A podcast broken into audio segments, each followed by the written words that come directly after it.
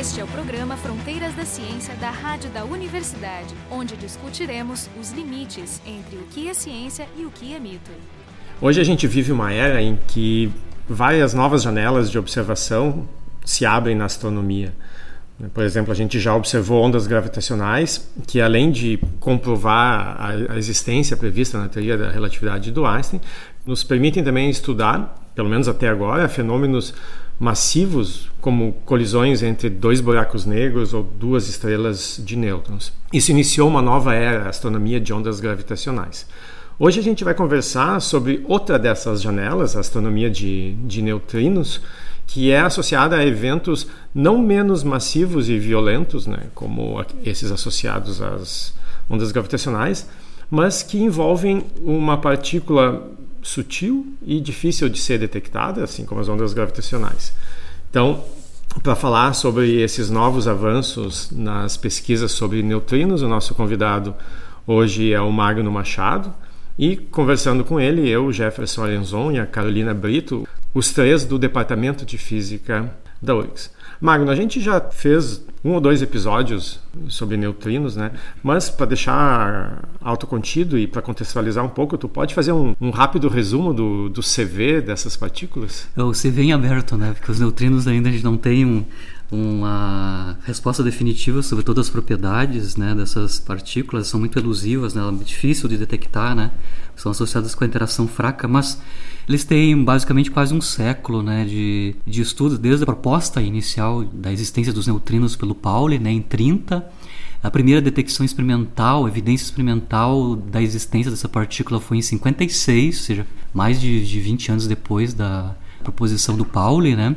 Aí da detecção dos diferentes sabores, né? Tem toda uma história de construção uh, do conceito de sabor de neutrino, né? Você não tem só o eletrônico, que é o típico da, da decaimento beta original historicamente, mas você tem neutrinos do muon, neutrinos do, do tal, ou seja, para cada lepton carregado do modelo padrão você tem um, um lepton neutro, né? Que são os neutrinos e, obviamente, toda uma linha de construção de um modelo que explique a interação fraca, porque os neutrinos portam carga fraca, eles não têm carga elétrica, então eles não interagem eletromagneticamente, apesar de ter spin, né? A interação principal deles é fraca, então você precisa uma teoria consistente da, da interação fraca. E começou isso com Fermi em 34, na, nos anos 40, 50 construiu-se a, a, a teoria VA, né? vetorial axial, o Feynman e o, e o, e o Gell-Mann e outros colaboradores, até desaguar no modelo padrão, no, na teoria unificada do Gleason, Weber Salam, né?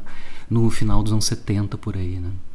Uma das características que a gente sabe deles é que eles têm massas muito pequenas, mas têm massa, né? que faz, por exemplo, que eles não viajem exatamente a velocidade da luz, mas, mas muito próximo. O que, que a gente sabe sobre a massa? Consegue de determinar? A ideia da massa, sim, os estados de sabor, que é o que a gente mede na interação fraca, né, podem ser descritos por uma superposição de estados de massa, que são os estados de neutrinos físicos, né? E isso que eu consigo escrever então a probabilidade de transição, né, de um sabor em outro em termos de alguns parâmetros. Um deles é a diferença do quadrado das massas de dois desses é, neutrinos físicos, né? E um ângulo de mistura ou ângulos de mistura, né? Porque para conectar esses dois autoestados, né, o autoestado de massa, os autoestados de massa e os autoestados de sabor, você tem que ter uma matriz unitária. Isso os experimentais obtêm tanto em física de aceleradores ou usando esses experimentos de underground, né, esses experimentos massivos com grandes volumes. Então, tu está dizendo que a teoria prevê relações entre as massas do, desses neutrinos e que o que os experimentais medem também são essas relações. Sim. Mas esses valores medidos permitem saber qual a massa de cada um dos três sabores de neutrinos? Ou... Não, não, não. São as, as relações entre os quadrados das massas de dois ou três distintos é, massas de neutrinos físicos, né? Só para lembrar por que que eu que a gente está trabalhando em termos de massa, né? A, a, origem histórica, que é a oscilação de neutrinos, né? no, no fenômeno de oscilação de neutrinos eu consigo determinar tanto os ângulos de misturas e as diferença dos quadrados das massas, né? É historicamente, já nos anos, nos anos 60 por aí, você tem o problema do déficit de neutrinos solares ele, eletrônicos, né? Você media menos neutrinos eletrônicos do que o predito pelo modelo padrão solar. Sim, se media um terço do valor Exatamente. Esperado. Também tinha um outro problema dos neutrinos atmosféricos, você media menos neutrinos dos muons. A teoria de oscilação de neutrinos é, entrou na jogada para dar uma explicação possível de por que, que a gente tem esse déficit e na construção dessa, nessa, dessa oscilação você faz uso então da distinção entre os estados de sabor e os estados de massa e eles são conectados por uma, uma matriz de mistura. O que tu chama de oscilação é o fato de um sabor, um, um, um único neutrino Enquanto ele viaja, enquanto ele, viaja, ele, ele começa muda... com um certo sabor em T igual a zero, e enquanto ele viaja, dependendo da energia e da distância viajada, ele vai transitando de sabores. Você pode calcular, em teoria, qual é que é a probabilidade desse neutrino de um certo sabor transitar para outro. Se, se eles estão nessas superposições de estados de massa, como você está dizendo, é, essas, essas oscilações acontecem quando a gente mede o sistema, o, o sistema, esse neutrino, ou, elas, ou se espera que ela aconteça sem interferência da, da medida? Então, dependendo da distância viajada e da energia desse neutrino, você pode ter uma certa probabilidade de transição de um sabor para outro. Acho que a pergunta da Kaká é o seguinte: se eu observo os neutrinos produzidos no Sol, como é que eu distingo dois cenários? Um cenário onde eu produzo os três tipos de, de uhum. neutrinos, uhum. os três viajam e eu detecto os, os três aqui. Sim. Ou eu produzo os três tipos de neutrinos e enquanto eles viajam, eles vão mudando. Porque é só no momento da detecção que eu digo, esse neutrino tem esse sabor.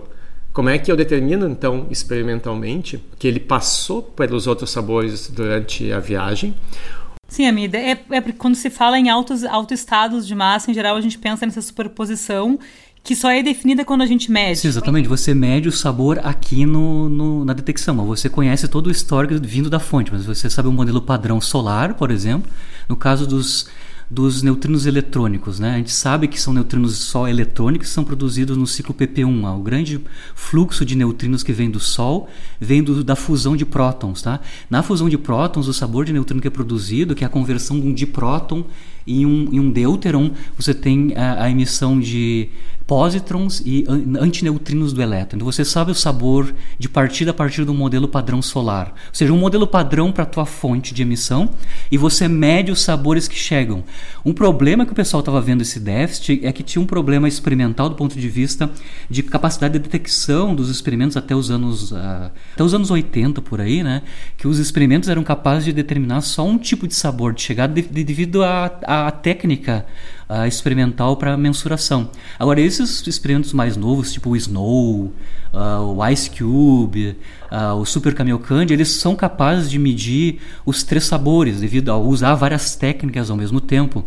Então, eles conseguem fazer o checking que o número total de neutrinos, mesmo se eles sofram é, transições, né, mudança de sabor na viagem, quando eles somam o número total de neutrinos emitidos em todos os sabores, eles veem que está consistente com a, o emitido na fonte original. Ah, tá. Então eu entendi. Existe um mecanismo principal de produção ah, de neutrinos no Sol. Sim. E quando os caras montaram esse experimento lá 50 anos Ele atrás. Era focado em neutrino do elétrico. Era focado nesse tipo. E aí eles detectaram um terço do valor ah. esperado. Estavam faltando os outros dois terços que no meio do caminho mudaram de roupa. Exatamente. O que, que significa a energia dessa partícula? Porque a energia relativística, ela é, enfim, ela depende da massa de repouso da partícula e da sua velocidade. Então, se essa, se essa partícula, ela ao longo do tempo, ela muda sua massa de repouso, aparentemente, né? Se eu, não sei se eu posso chamar isso de massa de repouso, mas imagino que sim. Uh, como é que eu defino, então, a, a energia dessa partícula? Quer dizer, depende da fonte que a produz para gerar uma certa velocidade e ao longo disso ela muda também a sua massa de repouso? Não, não, a massa dos estados físicos é fixa. Ou seja, a energia deles são conhecidas, né, os estados físicos de neutrinos, né? Não, mas a pergunta é porque eu tinha, eu tinha entendido antes que existem relações entre as massas dos diferentes sabores. Exato. Quando ela muda, então, de sabor, ela tem que mudar de massa. Essa massa que a gente está falando não é a massa não, de não, repouso. Não, não, não. Os estados de sabor, que é o que a gente mede com os experimentos, porque os estados de sabor são os que interagem via interação fraca, ou seja, que são aniquilados e criados pelos bósons da interação fraca. Esses estados são superposições dos estados de massa. Certo? Os neutrinos físicos têm massa quase nula, ou a massa predita pelo modelo padrão, zero ou muito próximo de zero. O que é diferente de zero são as massas dos neutrinos físicos. Só tem que ter um detalhe aqui, porque, porque a gente está fazendo o fenômeno da oscilação e construindo os estados de sabor em termos dos estados de massa. Basicamente significa que esses dois observáveis, massa e sabor, flavor, não são, uh, não são uh, observáveis compatíveis em mecânica quântica, ou seja, eu não posso medir eles simultaneamente. Massa e ou a energia desses neutrinos físicos, né, e e o seu sabor. E é por isso que eu tenho ah. essa oscilação. Tá. Essas, essas massas, tu disse que são muito pequenas, mas o é, número de electrovolt por aí. Mas o número de neutrinos é é enorme. Então, quando tu junta essas duas coisas, pouca massa mas muitos neutrinos, isso dá, daria uma, uma massa que poderia causar efeitos gravitacionais mensuráveis? A pergunta, no fundo, é: os neutrinos podem ser considerados um candidato para matéria escura? O problema dos neutrinos é que eles são uma, seriam uma, é, candidatos a matéria mas eles são eles têm velocidades relativísticas, né? Uma das propriedades básicas de candidatos de partículas para a matéria escura é que eles sejam frios, né? Ou seja, tenham baixas velocidades, sejam não relativísticos, né? Já foi excluído então essa ideia de que eles poderiam ser uma possibilidade para explicar a matéria escura? Sim, justamente porque eles são relativísticos, né? Como é que são detectados, né? Tu mencionou alguns experimentos a gente ainda precisa de enormes quantidades de matéria para detectar os neutrinos ou se naturalmente tem que ser porque a seção de choque de interação do neutrino com a matéria pelo menos no modelo padrão você pode falar em interações não padrão do neutrino, né? que é uma novidade, mas do ponto de vista do modelo padrão, a seção de choque, ou seja, a probabilidade de interação do neutrino é baixíssima, né? é da ordem de grandeza da, da constante de acoplamento fraco, tá? muito pequena. Então, necessariamente, para você verificar eventos originados por neutrino, você precisa um, um volume de detecção é, é, muito grande. Tipicamente, no caso do Ice Cube, que era o, o, o foco da, da, do, do, paper da Science né, desse ano de julho, né, eles usam um experimento que tem um, o volume é um quilômetro cúbico de gelo para detecção, para você ter, claro, depende da energia do neutrino, mas a energia que eles estão analisando naquele artigo são os bem energéticos, então você consegue, sei lá, uma dezena de eventos usando é, usando um volume de detecção que é tipicamente da ordem de quilômetro cúbico. Né? Então, esse experimento é montado na, na Antártida. Isso. Né? Uh, uma dúvida que eu tenho em relação ao nome, quando eles dizem né, que tem um quilômetro cúbico de gelo é um cubo de um quilômetro de lado ou esse é o volume espalhado numa região? Eles conseguem colocar detectores um quilômetro abaixo do, da camada Isso, de gelo? abaixo de um quilômetro e meio abaixo do, da, da superfície começa o que eles chamam de strings, né? Que são o, o conjunto de, de detectores, né? Que basicamente o que eles colocam lá são fotomultiplicadores para amplificar a luz Cherenkov, que eu posso falar depois o que, que é, um dos métodos de detecção do rastro de um evento de neutrinos. Né? O primeiro detector uh, dessa matriz começa a um quilômetro e eles colocam o último detector a dois tá quilômetros. Exatamente. É. Um quilômetro e meio começa e a um quilômetro mais abaixo. Então, no total dá dois, dois quilômetros e meio por aí, exato. Tu precisa desse primeiro quilômetro para limpar um pouco é, uma de é outras partículas. Shields, né? é, um, é, um, é um blind, uma blindagem uh, de, de, raio cósmico mesmo, atmosférico, toda a radiação. Né? Uh, abaixo desse um quilômetro e meio só chegam neutrinos ou tem algum outro tipo de partícula que consegue eh, penetrar essa, essa camada de gelo? São neutrinos e muons, né? Basicamente o que eles medem são muons, né? Que os muons são gerados a partir de eventos com neutrinos, né? E eles conseguem viajar quilômetros dentro do material, no caso é o gelo, ou pode ser em rocha também. Eles não veem neutrinos mesmo, né? Eles veem o resultado da interação do neutrino com ou com o material de detecção ou é, gerados fora do, do detector. É uma detecção indireta. Indireta, exato. Tá. O, existem vários mecanismos né, que, que podem produzir um, um neutrino. Quando eu faço um, um, experimento desses, então eu detecto neutrinos produzidos pelas reações nucleares no Sol, pelas reações nucleares em, em qualquer lugar. Né? A gente não tem tantos reatores nucleares, mas... Uhum. Mas eh, reações nucleares ocorrem no interior da Terra também. Né? Tem decaimentos que produzem o que eles chamam de geoneutrinos. Uhum. Num experimento desses, eu não tenho como distinguir a origem dos neutrinos. Os neutrinos são neutrinos. A astronomia de neutrinos não é estudar o neutrino em si. Né? Isso são esses outros experimentos. Eu quero estudar. É um mensageiro. Isso. É só um mensageiro e eu quero estudar o mecanismo que gerou esse neutrino. Mas eu tenho essa dificuldade de, de saber a origem. Né? Como é que o pessoal lida com isso nesses experimentos? Assim, então nesses experimentos já chegou num ponto de resolução, né, tanto da energia desses neutrinos, então os métodos de detecção permitem você ter, vou só para dar uma ideia, a incerteza na medida da energia dos neutrinos no Ice Cube, por exemplo, é da ordem de 10% a 15%. E também a direção, o ângulo azimutal de chegada. Por exemplo, nas, nesse caso dos ultraenergéticos, a resolução angular do ângulo de Zend é de 0,3 graus, 0,5 graus. Mas como eles fazem isso se eles não estão medindo a interação direta com o neutrino? Eles estão medindo esses moons produzidos. Esses moons não podem sair em qualquer direção. Aí, aí é o método de detecção. O que eles medem é um moon e o que, que eles medem desse moon? Eles não medem o moon, na verdade, eles medem a radiação Cherenkov desses moons. O que é a radiação Cherenkov desses moons? Moon é uma partícula carregada que viaja dentro do gelo, ou da água, ou do, do material que está sendo usado para detecção, com velocidade maior que a da luz naquele meio de elétrico. Isso gera uma onda de choque e gera luz. Luz é, é, pode ser visível, mas a maior parte é ultravioleta. E essa luz, essa captação dessa luz, por isso que eles usam um fotomultiplicador para amplificar esse sinal, te dão a direção de chegada desse. Ou seja, eles conseguem rastrear o tracking, ou seja, o rastro desse moon. E esse rastro desse moon está diretamente conectado com o neutrino pi com. Você tem que fazer uma reconstrução do, do evento original. Mas com a energia e o rastro correto e a direção de chegada desse moon no detector, eles conseguem reconstruir a energia e o ângulo de zênite do, do neutrino pi. Só para passar uma imagem do que seria a radiação Cherenkov, é a mesma coisa que tem, por exemplo, um avião que viaja a uma velocidade acima da velocidade do som no ar, ele produz um cone, uma onda de choque em formato de cone, e essa luz Cherenkov, basicamente, que um dos métodos de detecção que o Ice Cube e os outros uh, detectores grandes usam para detectar eventos com neutrinos energéticos. Né? Eu tenho esses, esse elenco de, de origens. Então, o que tu está dizendo é que cada um desses processos que geram neutrinos tem uma espécie de, de assinatura. Eu posso, então, é, eu tenho um perfil energético é isso que me permite. Né, tu, tu, tinha falado na, na resolução experimental, o, claro. o, pequeno erro de detecção.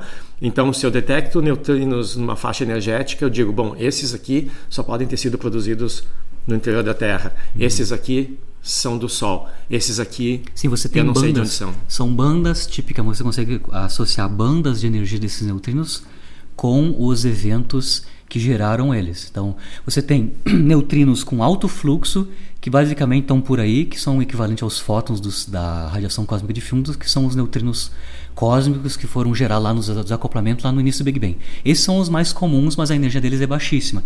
Depois você tem os neutrinos ah, solares, né, que estão da ordem de Kelvin, depois você tem os neutrinos atmosféricos, que são os mais energéticos, depois você tem uh, chega nesses eventos cósmicos extragalácticos. Então você consegue associar bandas de energia com os eventos que geraram esses, uh, esses neutrinos, né? Essas energias são somente função da, do evento que originou os neutrinos. Isso, isso da, da fonte, exatamente, da fonte. Em setembro de 2017 houve essa, essa medição de um neutrino super energético, daquele tinha da ordem de 200 teraelectronvolts. Qual é a diferença? O que foi esse grande novo evento com relação ao, à medição que aconteceu e que dos neutrinos vindo do Sol e da supernova uh, SN 1987A, que deu o Nobel Prize em 2002 para dois físicos. Quer dizer, qual foi a grande novidade desses neutrinos com relação a esses anteriores, que já foi uma, um grande avanço? A diferença, Kaká, nesse caso do, do, do Ice Cube, foi a identificação ou pelo menos a correlação com uma significância estatística alta né, da fonte Porque um problema de, na física de raios cósmicos e de neutrinos cósmicos. Quando, só para fazer a distinção, quando eu falo de cósmico, cósmico a gente está falando da energia, o, intervalo de energia desses neutrinos ou desses raios cósmicos. Então eles são da ordem de dezenas de teraelectrovolts. Só para dar uma ordem de grandeza, no LHC, os feixes dos prótons do LHC são da ordem 7 TeV. Então, quando a gente está falando de neutrinos cósmicos, raios cósmicos ultraenergéticos, eles são várias ordens de grandeza, os feixes artificiais que a gente gera aqui na Terra. Né? E só pode se atingir com essas energias com eventos de origem astrofísica muito forte. Mas a novidade do artigo, do achado experimental, é a, a fonte porque um problema de detectar fonte quando você está usando, por exemplo, raio cósmico, que são partículas carregadas, esses raios cósmicos podem ter uma energia alta, mas eles interagem por causa devido à carga e o spin deles com os campos magnéticos fortes né, do galáctico e intergaláctico. Então isso vai desviar em algum momento deles da fonte. Então fica problemático a detecção. Da Terra também. E da Terra também. Então você tem um problema de detecção, de, de determinação da fonte provável. Você tem suposições, né? No caso dos neutrinos, não. Você consegue associar uma determinada fonte, no caso dos neutrinos, quando ele interage fracamente, ele, ele é basicamente a, a, o meio é transparente para ele, você tem maior confiabilidade da, da fonte. E um outro paradigma que está por trás disso é que os teóricos dessa área, né, eles consideram, e é, e é o aceito, né, que tanto os eventos que geram raios cósmicos energéticos geram também, ao mesmo tempo, o mesmo tipo de evento, geram raios gamas, muito energéticos, e neutrinos. Eu posso até explicar que, que qual é que é a física que está por trás, né? que é a física dos blazares, né? no caso, que é um dos candidatos para a fonte desses neutrinos é, cósmicos. Né? Foi a primeira vez que se conseguiu det detectar um neutrino que venha ter vindo de um evento cosmológico, Exatamente. Né, uma fonte extremamente energética. Foi a primeira vez que foi detectado um neutrino de alta energia não, como não. esse, ou a novidade é essa essa medida feita com diversos instrumentos?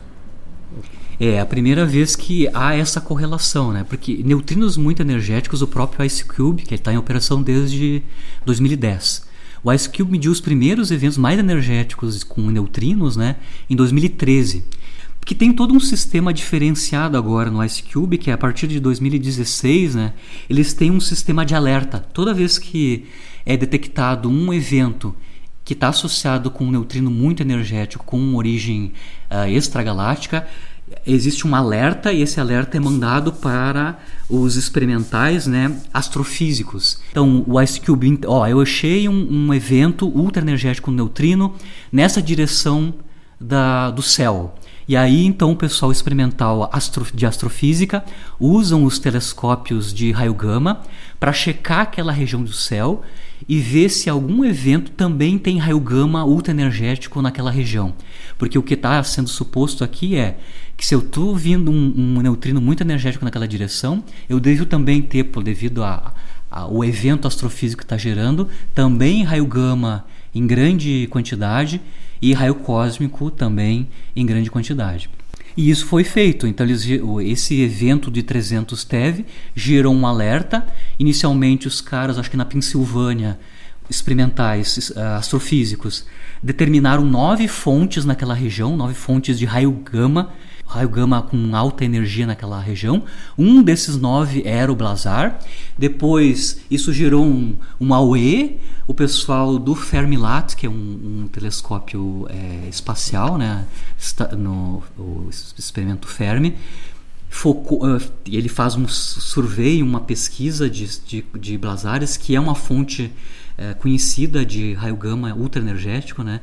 E eles conseguiram identificar que naquela região do céu estava associado com esse blazar e até eles é, viram que esse blazar estava ativo com um grande flash de, de, de, de, de, de fótons, né? De, de raio gama no, nessa época, exatamente. Então tem uma correlação de energia, da emissão de energia, e também a atividade do blazar nesse mesmo tempo da detecção do, do neutrino. O que exatamente é um blazar? é um núcleo de galáxia ativo, então a galáxia que tem um, um buraco negro supermassivo. Então esse buraco, esse buraco negro supermassivo tem massa da ordem de, sei lá, um bilhão ou dezenas de milhões de massas solares. E ele acreta matéria, né? tem um disco de acreção, ele acreta matéria, como o, o buraco negro é supermassivo, essa matéria que é está sendo sugada pelo buraco negro girando, né, tem rotação, ela é aquecida e esse blazar então ele gera jatos colimados, né, transversal ao, ao, Sim, na direção ao do disco eixo de, de, rotação. é, do eixo de rotação, um jato ultra-relativístico de partículas carregadas, né? E quando a gente está falando de blazar, um desses jatos ultra-relativísticos está na direção divisada da Terra, ou seja, está na direção do Sistema Solar. E qual é a distância desse, desse, dessa galáxia que a gente mediu agora? Desse, quer dizer, que contém esse blazar que nós medimos agora? Parece que é 3,7 bilhões de anos-luz. Daí isso dá 1.16 gigaparsecs por aí. É longe. Isso é uma questão muito fascinante, né? Porque, por exemplo, tem um dado que eu, que eu achei muito interessante, que eu, eu vi inclusive no Fronteiras da Ciência, no, no programa que o Jefferson fez com a Renata, que, por exemplo, os, os fótons que saem do Sol, eles chegariam a nós em alguns milhões de anos, enquanto que o neutrino chega à Terra em nove minutos. Né? Então, quer dizer, essa provavelmente esse blazar né, que nós estamos medindo com neutrinos a gente não teria medido nunca com fótons, provavelmente, né? Ou enfim, outras escalas de tempo. Então acho que esse é um grande poder dessa, dessa ferramenta neutrino para enxergar o universo, né? Exatamente, a, a matéria é praticamente transparente para esses neutrinos, né? Então ele é um mensageiro de, de melhor categoria também, né? Junto com os fótons, né? E é só para uh, associar por que, que a gente tá, eles, que eles acham que a fonte é a mesma de de neutrinos, fótons e raios cósmicos, né? Então, falando especificamente dos blazares, né? Como eles geram é, jatos ultra-relativísticos de partículas e uma das partículas relativísticas carregadas são prótons, que basicamente isso é a definição de, de raio cósmico, né? São prótons ou núcleos leves é, com uma energia muito alta que tem origem extragaláctica, né? Ou galáctica, né? Esses prótons, né? Que são acelerados lá nesse feixe ultra-relativístico, ele vai interagir com tanto com, com a, o gás que está na volta do buraco negro, né, o gás de, de prótons que está lá, né, hidrogênio, ou com o campo magnético forte que tem lá, né. Então ele vai ter, interagir com prótons, interagir com fótons e vai gerar pions. Né, esse basicamente é a fotoprodução de pions ou produção de pions via próton-próton. E esses pions vão decair em neutrinos, né, neutrinos e e os fótons que estão associados, né? Então, pion nêutron vai decair eletromagneticamente em pares de fótons e os pions carregados vão decair em, em neutrinos, ou em neutrinos do muon, basicamente, né? Então, esse mesmo tipo de evento acelerando prótons no blazar, né? os prótons acelerados no blazar, interagindo com o meio em torno desse blazar, vai gerar pions e o decaimento desses pions vai produzir é, neutrinos e fótons com energia alta. A energia alta é a energia do próton carregado pai original.